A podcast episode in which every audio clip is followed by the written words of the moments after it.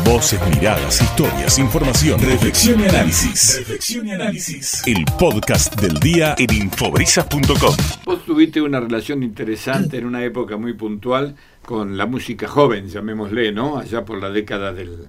De, al fines de la década del 80, ¿no? Este, en tu famoso boliche de Alfonsina, que era de madera y cuando crecía el mar tenías problemas.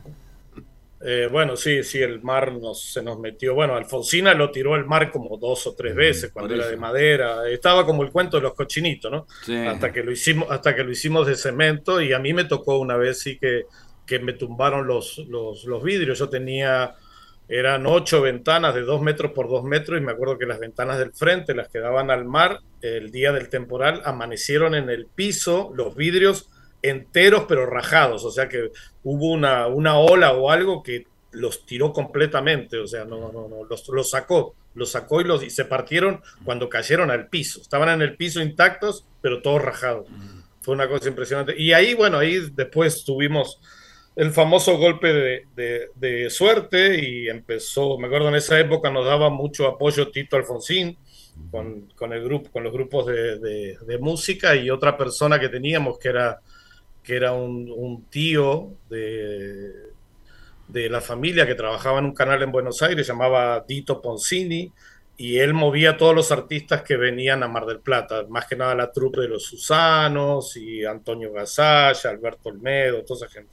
Y él me llenó el bar de gente, ¿no? Y ahí conocí muchísimos artistas, de, no sé, de una punta a otra de todos los estilos. Venía Chico Novarro a veces, venía este señor que estaba en el que vivía ahí por la Sierra de los Padres, que decían que era Yeta, y después venía, venía, bueno, fue Jaf, Jaf estuvo, que de hecho creo que en estos días está en Mar del Plata, Jaf estuvo dos temporadas, él daba dos shows por noche, eh, no sé, me tocó cosas como el día que vino Soda Stereo con el álbum Signos, que tocaron el Superdomo, del Superdomo se fueron a hacer el after a Sobremonte y después vinieron y me pidieron si podía cerrar el bar para alguien en especial que iba a venir. Se lo cerré porque tenía unas cortinas de plástico. Ya cuando, como había muchos artistas, yo tenía unas cortinas que tapaban todo para que los paparazzi y todo, que estaban ahí como locos. Entonces eh, le cerré el bar y eran los chicos de Soda Stereo, ¿no? Estuvimos con Cerati jugando al metegol y qué sé yo. Hay, hay un par de fotos por ahí tiradas. Y no sé, tanta, tanta gente, grupos de Mar del Plata, todos. Desde ahí estuvo nada más ni nada menos que la palangana, ¿no? La palangana, la palangana, con la triste noticia que hace poquito falleció uno de los integrantes, el pájaro. Esteban Gutiérrez, un, un, amigo bárbaro, la verdad, una, una persona excelente, bien sencilla, bien divertido. El otro es mi eh, sobrino en la palangana. Pablo Javier Pintar estaba con, con la palangana, exacto, también y en aquel tiempo. Y, con Beto. Beto, y estos chicos, sí. Claro, la, la, la, palangana se formó, se formó ahí en Alfonsina como medio, medio, fue una, una de las partes principales, porque el que conocí yo primero, cuando yo abrí Alfonsina, yo no sabía, era muy raro que llegara la gente ahí y todas esas cosas, y yo la abrí, lo, lo abrí en pleno invierno, ¿no? Y, y, me acuerdo que contacto al CRU, al Centro de Residentes Universitarios, en lo cual, estaba Men, claro, igual estaba, estaba Men, había varios más, y ellos tenían un grupo que se llamaba Colitis, ¿no? Que era, era, era un grupo cómico, era muy bueno, muy originales. Y bueno, ellos se hicieron amigos, ellos venían todos los jueves, me llenaban el lugar los jueves y estaba suave. Y después de ahí se conocieron con otros músicos ahí mismo. Creo que el pájaro tocaba en Ruta 66 o algo así. Después estaba Néstor, que es otro guitarrista que estuvo acá en México mucho tiempo. Y así se fueron conociendo todos y un día se armó la palangana, ¿no? No sé si precisamente fue ahí, pero ahí, ahí se fueron conociendo todos. Bueno, qué lindos recuerdos, ¿no? Indudablemente de una época muy puntual donde despegó la, lo que podemos decir la, la música aquí en Mar del Plata de los grupos jóvenes, ¿no? Pues sí, era la época fuerte de los festivales de la juventud, donde empezaron a surgir así ya más importantes. Había muchísimos grupos. Mm muchísimos grupos y me acuerdo, los, los que más recuerdo son Super Ratones. Después estaba uno que era, había, eran todos muy chicos, ¿no? Todos como que jugaban. a Tribemol, con eh, Tribemol también. No, a Tribemol no sé si me tocó, pero me, tocaron muchos que yo los veo ahora. Por ejemplo, el otro día vi uno. Eh, yo soy muy fanático de todo tipo de música y ando investigando siempre. Y el otro día vi un reportaje, ya tan grande, ¿no? Y lo vi y dije, mira, estos fueron los que me rompieron todo el negocio. Se, llamaban, se llaman Masacre Palestina. Fue una, como yo le daba lugar a todos, un día, por ejemplo, hubo, eh, venían tres grupos de punk, se juntaron tres y venían. Uno era Masacre Palestina, el otro era Patrulla Mogólica y el otro era Todos tus muertos. Recién empezaban, eran unos chavos punk el punk recién ahí, se escuchaba lo de Inglaterra. Pero punta, esas cosas, sí. Y yo me acuerdo en el bar, yo tenía puras mesas de caña y sillas de caña. Ah. No, sabés cómo volaban por todos lados. Me acuerdo que tuve que llamar a la policía, hacerme un desmadre. No, no, no, me rompe. Yo, yo estaba en la barra, éramos cuatro atrás de la barra y mirábamos cómo volaba todo el bar, volaban las sillas, volaban todo y no, y no los podíamos parar, eran como 50, 60. Así que no me quedó otra que llamar, ir a un teléfono público y llamar a la policía, porque ahí no teníamos teléfono, los celulares no existían. Así que le dije, me acuerdo a, Marcelo, el barman, le digo, toma un cospel y anda arriba al teléfono público ahí de la, del, hotel de empleo casino y, y hablar a la policía. Así que esa, esa fue otra historia. Y después miles, miles, miles de historias lindas, lindas ahí de todo tipo de gente. Me acuerdo cuando le hice el cumpleaños a Antonio Gasalla, también estuvo interesante. Ahí tuve un problemita con Julio de Gracia, me acuerdo. Y porque se pasaban de rosca. Entonces, pero mucho, mucho. Me acuerdo también fue Paolo a hacer shows. Ah, Paolo, el rockero, claro. El rockero, sí.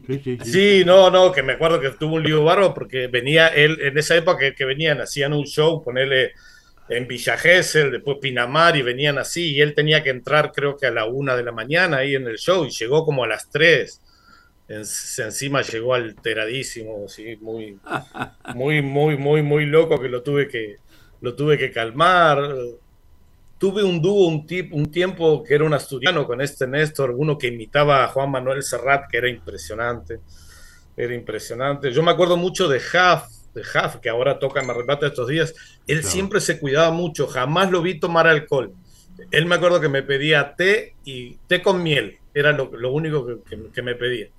Fue la única persona que yo no la vi que jamás se pusiera, jamás tomó alcohol. Mm. De hecho, está hasta el día de hoy, se ve, porque ya está grande y se ve bastante bien. Bueno, Charlie, mm, qué sé yo, una nota distinta con vos. En vez de hablar de lo que pasa en fin en Arizona, qué está ocurriendo allá, que Biden, que Trump y que todas estas historias, tu historia personal aquí en Mar del Plata, en un lugar eh, que fue sinónimo de encuentros, ¿no? Encuentros muy particulares, muy especiales. Podemos decir encuentros de madrugada, ¿no? Hasta que aparecía el día, ¿no? Allí en la parte baja donde está el monumento a Alfonsina Storni, allí abajo una construcción de madera. La recordamos mucho y muy bien. Gracias, Charlie, querido. No te olvides el saludo a la tía. Este, que, que, ¿Quién está hablando? ¿Qué pasa? Vení, ¿qué, ¿qué pasa? Vení acá. Vení, acá a hablar. ¿Qué pasa? Hola, Eduardo. Bien. Para destacar con quién estamos hablando. ¿Por qué? ¿Quién te lo pide? Alguien de la radio. Ah, bueno. Está bien. ¿No escuchaste al principio que estuvimos hablando con Charlie, nuestro corresponsal? No, no, estaba haciendo otras tareas. Yo ah, estaba mirando desde acá, estaba haciendo. Charlie, eh, Charlie Phoenix, diríamos, porque está en Phoenix, Arizona. Claro. Desde allá, miralo, mira qué simpático, que miralo por el Zoom, ¿no? Este, Carlos Piñeiro. Un marplatense ah, que anda por allá. La, última vez nos habló de cosas muy tristes, ¿viste? Del problema que, que hay allí en, en Ciudad Juárez y todos los inconvenientes que hay y todos los problemas que hay. Entonces dije, vamos a hacer una cosa distinta, que nos cuente una historia un tanto casi jocosa, podemos decir así, ¿no? Así vos ponés que, ¿quién es? Carlos Piñeiro, más conocido como Charlie Phoenix, para nuestro programa que se está tomando unos ricos mates. Con un boliche emblemático en, en, la playa, porque era en la playa, no era en la costa, era en la playa. en la playa, unos boliches no, no, y, fue, y, yo, y yo recuerdo que fue una cosa que no, en esa época no era ni. Mirá, yo me, me acuerdo de muchas cosas, yo no no teníamos mucho dinero, vivíamos al día, bueno, porque había que vivir en el verano nada más. Y después en el, en el invierno nomás llegaban los fines de semana.